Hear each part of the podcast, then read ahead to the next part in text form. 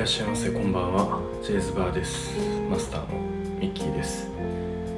えー今回は村上春樹さんの新作「街とその不確かな壁」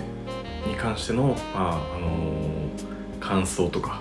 えー、と考察についてお話をしていきたいと思います。なんか前回の YouTube なんですけれどもなんか録画が全然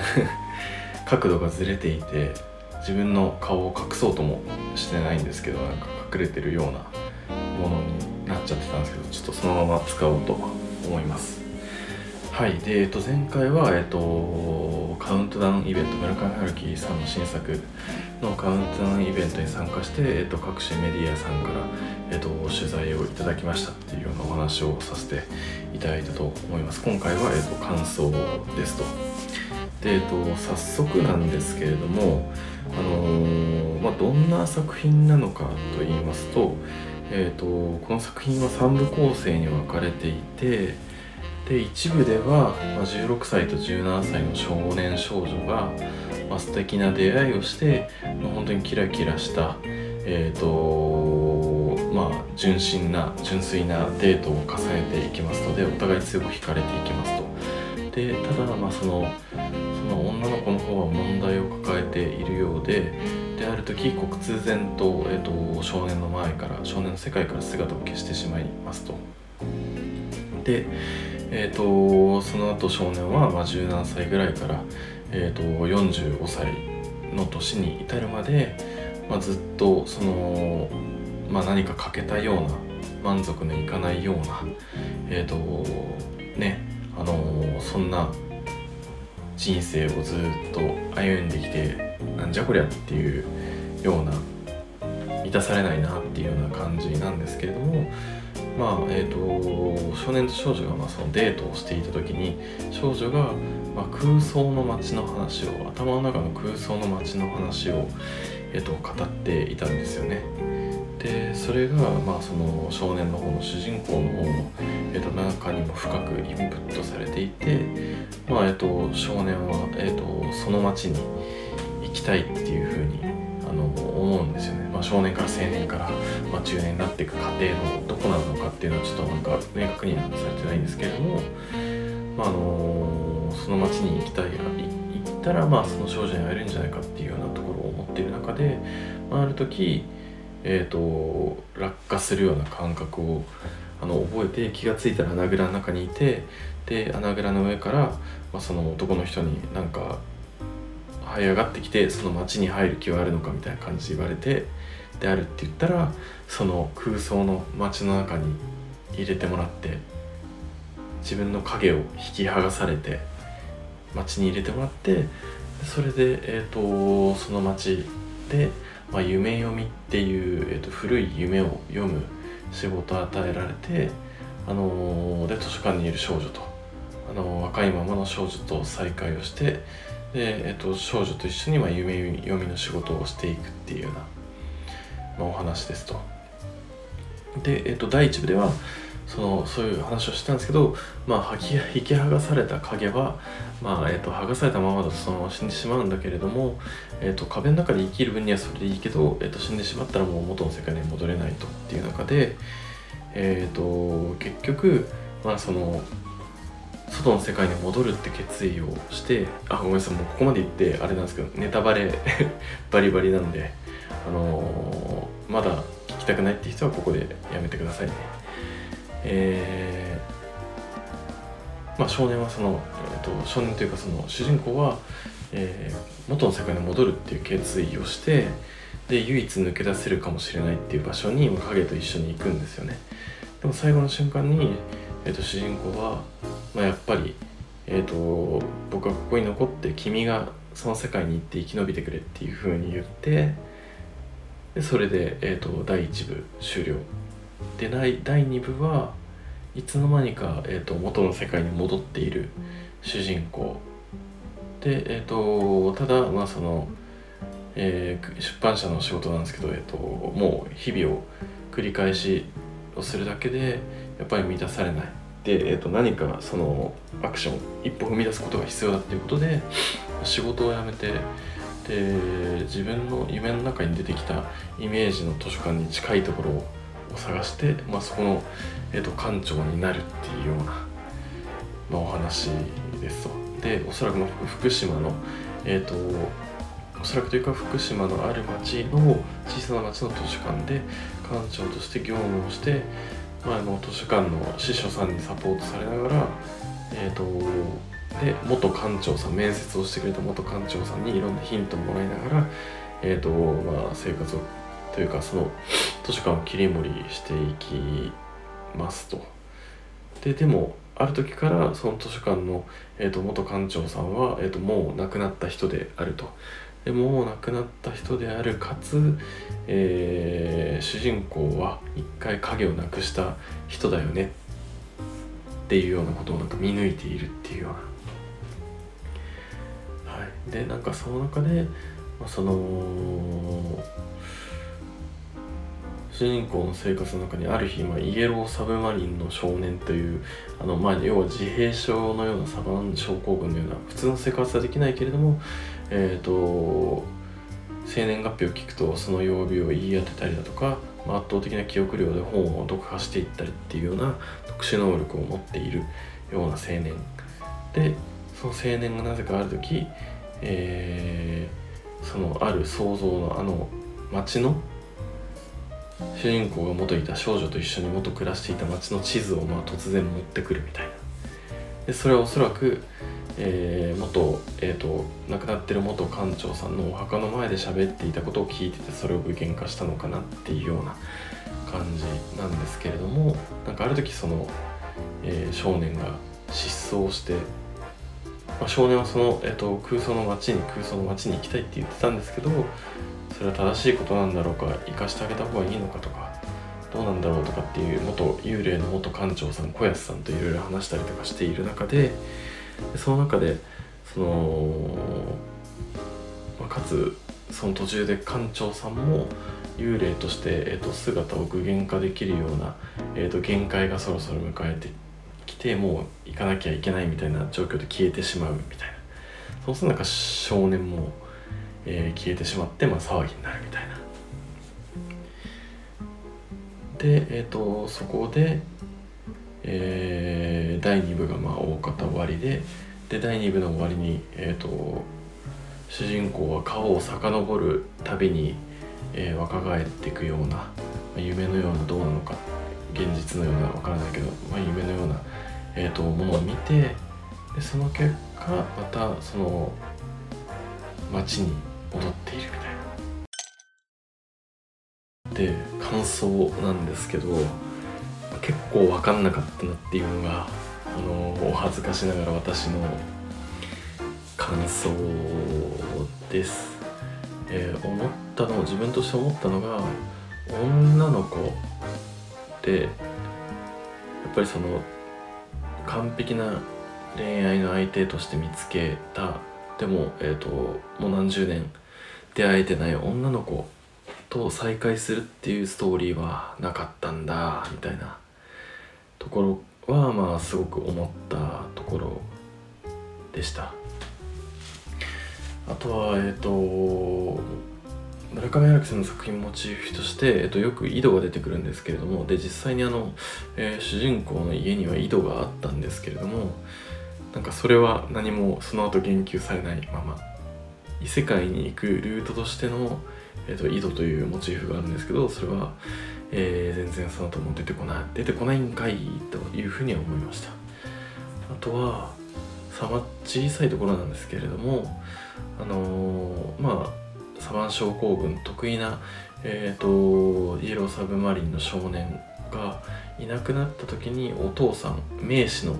えー、お金持ちのお父さんであったり立派な弁護士と,、えーと、石の卵の息子たちが、えーと、探してで主人公に、えー、と情報ないかっていうふうに聞きに来るところがあったんですけれども、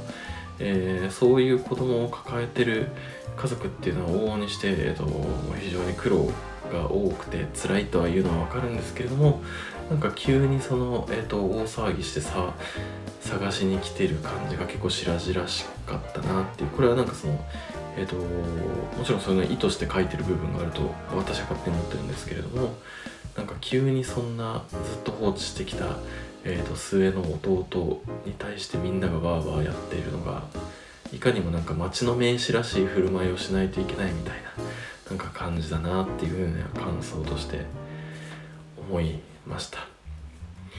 あとはツイッターとかで写真であげたりしてるんですけれども今日も、えっと、双子ブッククラブという読書会でえーとね、メンバーが買ってきてくれたんですけどもあのブルーベリーマフィンブルーベリーマフィン美味しそうだなっていうところ。えー、というところですかね。でえっ、ー、ともう私のふわっとした感想よりも、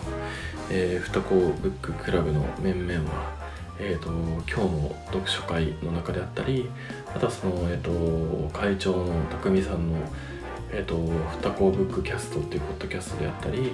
あとはそのメンバーのいのりさんの、えー、読書ブログで、えー、とかなり鋭い考察をしているのであのあとはそのブッククラブのメンバーの発言とかを紹介していった方があの実りあるなと思ってあの 引用させてもらおうかなと思います。でいのりさんが言っていたのはなんかその文章に対して、えっと、章立の数が多かったなっていうところで、えー、例えば今回は660ページですと。でえっ、とで、まあ、倍近い、えっとまあ、1048ページのえっと、騎士団長殺しは64章とか1984、えー、2157ページの1984に関して31章であったり、えー、カフカ1014ページで49章だったりとなんかやたら章立てが多いですと。でこの理由は何なのかって言ったら、えー、章立てはあの村上春樹さんの年齢と対応してるんじゃないかっていうようなえこれ私気づきもしなかったんですけどなんか考察されてます。であのこれ私も好きな短編で自分自分の、えー、ノートとかでも書いたことがあるんですけど「プールサイド」っていう作品で35歳を人生の折り返し地点とするっていう記述があってで今が70歳で、まあ、人生の、まあ、一応のその終着ポイントみたいなところになっているので、えー、そこを意識してるんじゃないかなっていうところですと。で19章は、まあ、主人公はその、えー、女の子と、えー、が失踪というかあの連絡が取れなくなって、まあ、孤独な大学生活を送っている時は村上春樹さんも早稲田の、えーと、入学して和慶塾という塾に、えーと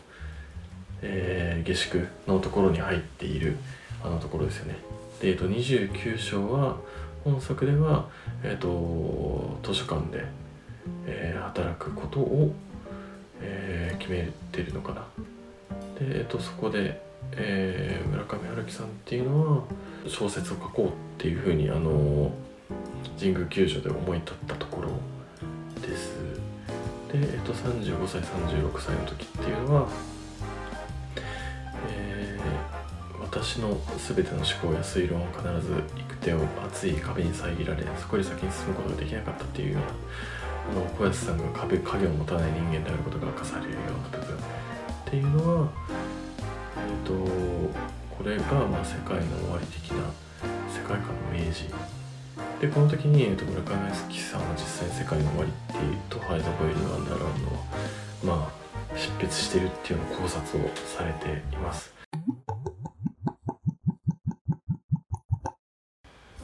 さんが、えー、おっしゃっていたのはなんか性的平衡と動的平衡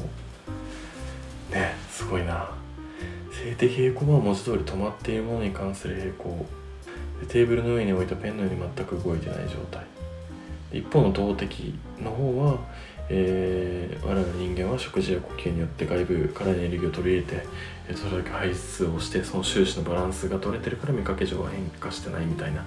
えーと、それほど的平昇平行平昇かな。って、えーと、いうそうなんです。で、えー、壁の外がまあ動的で壁の中がまあこれが静的っていうような対比になっていると。なるほど。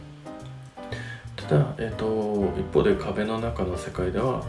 まあ、あの人は死ぬこともなく時間もないって言ってるんだけれどもその中で、えーと、矛盾しているのが単角獣っていう壁の内と外を行き来しているで生と死を繰り返している、えーと、動物なんですよね。で、えー、とこの単角獣が、まあ、その生と死のサイクルを肩代わりしてるから、えー、この町が、まあ、性的に、えー、と見かけ上は見えてるんじゃないかっていうようなところである意味、えーと、完全なように見えた世界の不完全さっていうのはここでまあ見えていると。で変わらないものはないっていうようなメッセージがそこに込められてるんじゃないかっていうふうにのりさんはおっしゃっていてで、えー、それに関してどんなメッセージを読み取るのかっていうところがあのみのりさんが2つぐらい考えているのがまあ、分断に対する、えーと、村上さんの回答なのではないかと。で2020年の、えーと、コロナウイルスによる、えーと、個人の分断や政治経済の分断っていうのがあったんだけれどもえっ、ー、となんだろう、えー、とこれまで見てきたように生き物や生物は逃げるのでいればきっと分けることは難しい。さっきまで自分の一部だったものは次の瞬間には排出されて自分の外部となりその同時に世界の一部になるということを意味するので裏を返せばさっきまで他人だと思っていたものは一番次の瞬間で自分の一部になっているので、え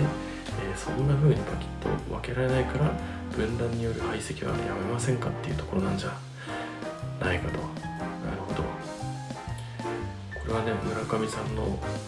卵と壁壁と卵理論ともあの近しいものがありますよね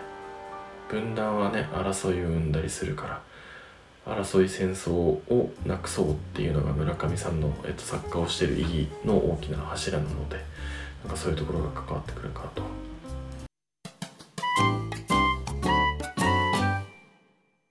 であとは今日の、えーと、ブッククラブの中でいろいろ話が出たところとかで面白かったのはそうですね。ね、会社の会長の匠さんがそのなんだろう、えー、主人公は女の子を失ってかなり傷ついて人生かなりこじらせたにもかかわらずイエローサブマリンの少年が現実世界に、えー、合致してないからといって、えー、別の世界に行かせてしまう、まあ、結局生かす自分で行かせることとかできなかったんですけど行かせてしまった方がいいんだっていうような、えーと、判断をまあする。で実際には判断は自分ではしなくて、えーと、小安さん幽霊の小安さんにその相談をしてそれでいいんじゃないっていうような回答をもらう。その責任さえも、えー、自分がやら起こって嫌だったことを推奨しているかつその推奨にあたってえー、自分で判断もしていないっていうところがなんか違和感があったっていうところでそれは確かにその通りだなっていうふうに思います。同時に、えーと、ブッククラブの面々も、えー、まあ、親の愛情とか家族っていうのは大事だけれどもなんかその自分とはいえ親とかも永遠ではないしえーと、人はもう個人個人が独立していくものなので、まあ、本人が、えーと、行きたい世界があるんだったら、まあ、行かせてあげるのがいいんじゃないっていうようなところを言ってました。で私も基本的にはその意見に賛成っていう感じでした。あとはねミトンさんの話で、えーと、この、えー、と壁の世界が腎臓の形をしているみたいな話があったんですけれどもこれ面白かったんだよな。なんか腎臓はその、えーと、おしっことか体の中をろ過しておしっこを作ったりするような循環とかっていう循環再生みたいな意味合いがありますと。でかつ2つあってその裏の世界表の世界とか現実世界と壁の中の世界みたいな対比にもなるしかつ腎臓が陰陽五行の考えの中でなんだろう水っていうところになんか、えーと、一致するものであるっていうようなでかつそのこの作品の中でイエローサブマリンの少年が生年月日を聞かれると、えっと、いや教えてもらうと瞬時に曜日を答えられた中であなたはま水曜日ですっていうようなことを言うシーンが何度かあってそことも水が関わってるみたいなところはすごく面白かったなっていうふうに思いました。ねえっ、と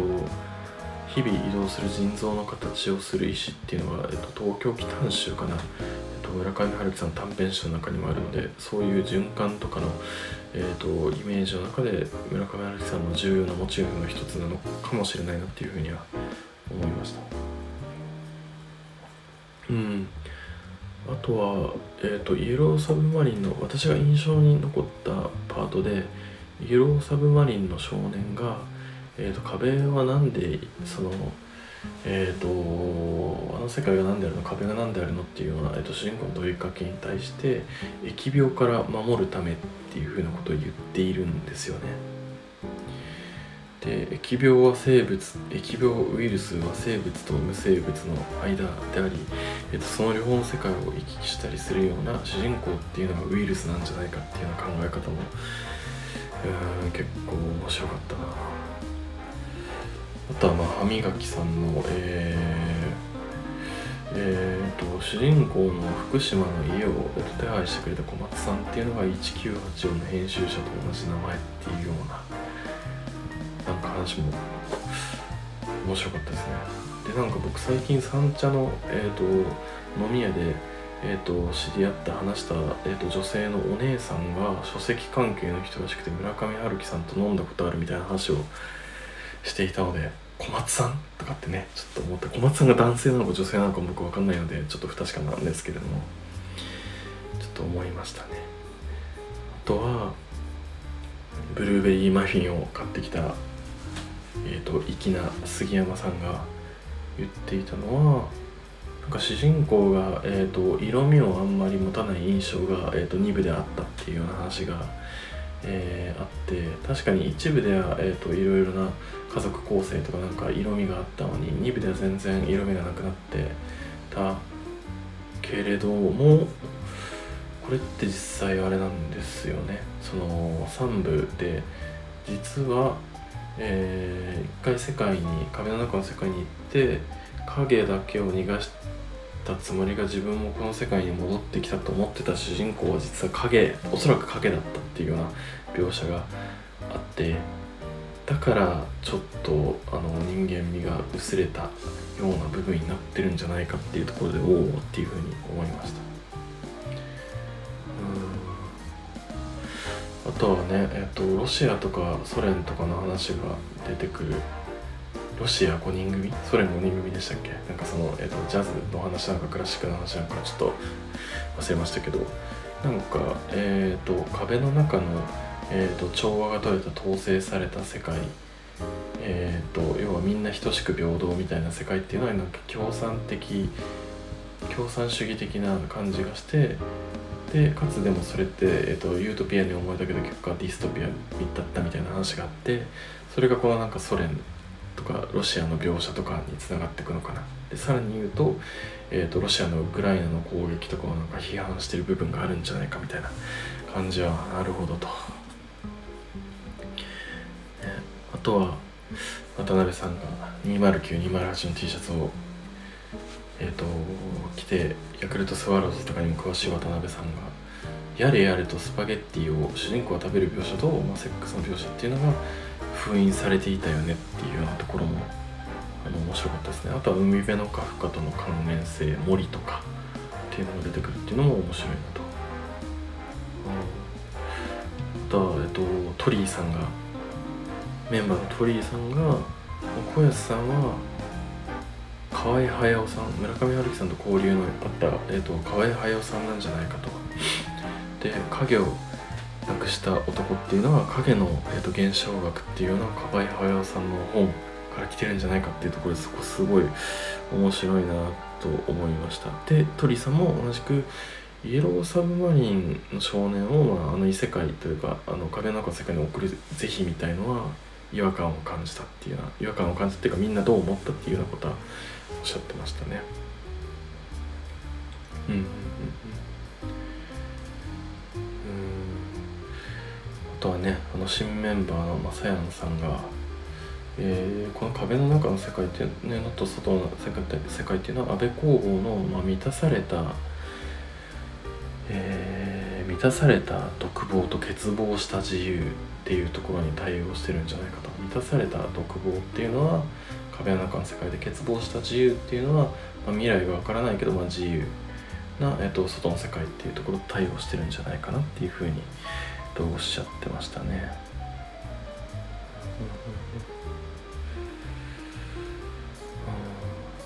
あとはイエローサブマリンはなんか潜入とかのメタファーなのかっていうようなことをおっしゃって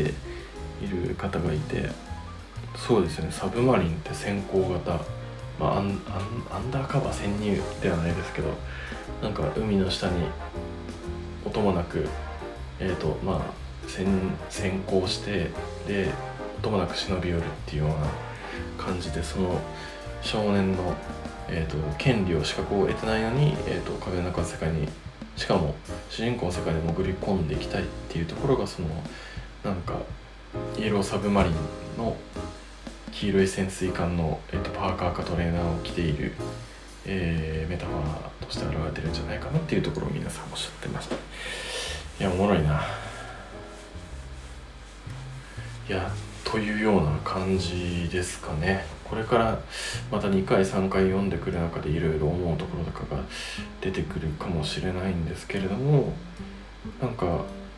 ねもう本当正直な感想として私はまあ騎士団長殺しとか前作っていうのはもう結構読んで止まらないっていうような感じだったんですけど今回結構途切れ途切れというかなんかぐっとドライブかかるような感じは自分ではしなかった。今のところはしなかったんででも、えっと、もう過去最高傑作なんじゃないかとか、えっと、もう本当に、えっと、文体の意味合いではもう本当になんかもうとんでもない次元に達してるっていうようなふうに思ったりとか傑作だっていうふうないうふうになんか思ってるメンバーがいる中で彼らの視点を通してこういう、えー、見方とか新たなインプットができるっていうのはなんかすごくもう今日本当に有意義だなっていうふうに思いましたし主人公がウイルスなんじゃないかみたいなことはみじんも思ってなかったし河合駿さんのね「影の現象学」っていう本はぜひぜひあの読んでみたいしでねえー、そうだな、えっと、新メンバーの豊さんがおっしゃっていた、えっと、冒頭の、えー、クブラ・カーンに関する文章。その地では聖なる川アルフが人知れぬ幾多の洞窟を抜け地底暗黒の海へ、えーと、注いでいったっていうようなところとか。ねこれとか死みたいなんですけれどもこれもなんかその壁とかが関わるような話。モンゴルとかの話なのかな。なんからしくてなんかこういう派生的なものをいろいろ紐解いていくとより深い理解が得られるようになっていくのでまだまだ神応え読め応えがあるんじゃないかなっていうふうに思っております。はい。えー、このジェイズバー皆さんの憩いの場ジェイズバーは、えーと、YouTube であったり、まあ、ポッドキャスト各種プラットフォーム Spotify、えー、Amazon Apple、Google で配信をしておりますしあとは、えーと、Twitter もやっているのでもう全てフォローやらサブスクやらしてください。かつ、あのー、感想とかもお待ちしております。感想 DM 喜んでお願いします。はい。それではまたのご来店をお待ちしております。J ズバーでした。